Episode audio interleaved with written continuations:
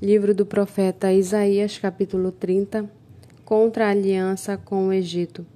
Ai dos filhos rebeldes, diz o Senhor, que executam planos que não procedem de mim e fazem aliança sem consultar o meu espírito, para acrescentarem pecado sobre pecado.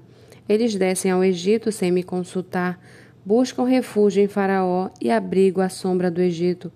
Mas o refúgio de Faraó se tornará em vergonha para vocês, e o abrigo na sombra do Egito resultará em humilhação.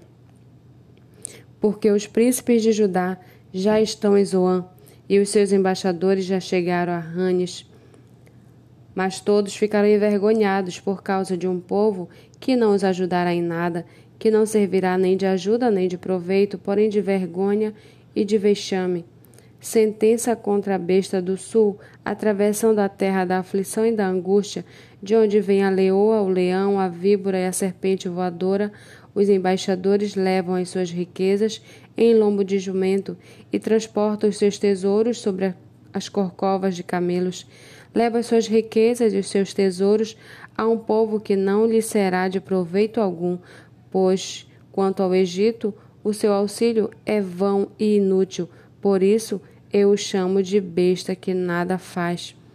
Agora vá e escreva isso numa tabuinha diante deles, escreva-o no livro, para que fique registrado para os dias vindouros, para sempre perpetuamente, porque este é um povo rebelde, são filhos mentirosos, filhos que não querem ouvir a lei do Senhor. Eles dizem aos videntes: Não tenha mais visões, e os profetas não profetizem para nós o que é reto, digam-nos coisas agradáveis, profetizem ilusões. Desviem, desviem-se do caminho, afaste-se da vereda, não nos falem mais a respeito do Santo de Israel. Por isso, o Santo de Israel diz: Vocês rejeitam esta palavra, confiam na opressão e na perversidade e se apoiam sobre isso. Portanto, esta maldade será para vocês como brecha no muro alto que formando numa barriga está prestes a cair e cuja queda vem de repente, num momento. O Senhor quebrará esse muro como se quebra o vaso do oleiro, despedaçando-o por completo. Não se achará entre os seus cacos uns que sirva para tirar brasas da lareira ou para apanhar água da cisterna. Porque assim diz o Senhor Deus, o Santo de Israel: na conversão e no descanso está a salvação de vocês, na tranquilidade e na confiança reside a força de vocês. Mas vocês não quiseram, pelo contrário, disseram: nada disso, nós vamos fugir a cavalo, portanto vocês fugirão. E vocês disseram: vamos cavalgar sobre cavalos ligeiros, portanto ligeiros serão aqueles que perseguem vocês. Mil homens fugirão pela ameaça de apenas um, pela ameaça de cinco.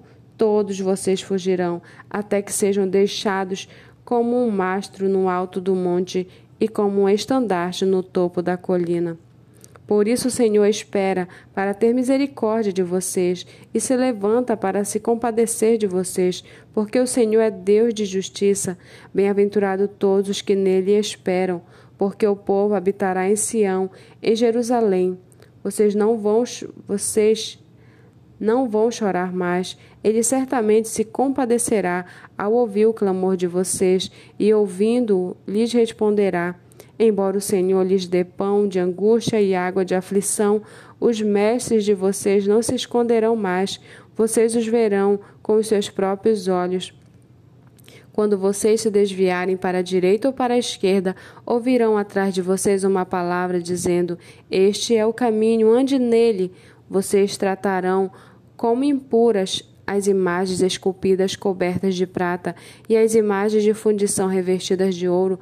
Vocês as jogarão fora como coisa impura e dirão a cada uma delas: Fora daqui.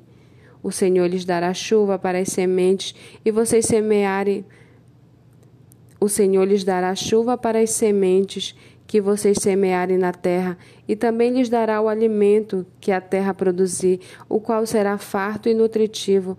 Naquele dia, o gado de vocês pastará em lugares espaçosos, o boi e os, e os jumentos que lavram a terra comerão forragem com sal, espalhada com pá e, for, e forcado No dia do grande massacre, quando caírem as torres, haverá ribeiros e correntes de água em todos os montes altos e em todas as colinas elevadas.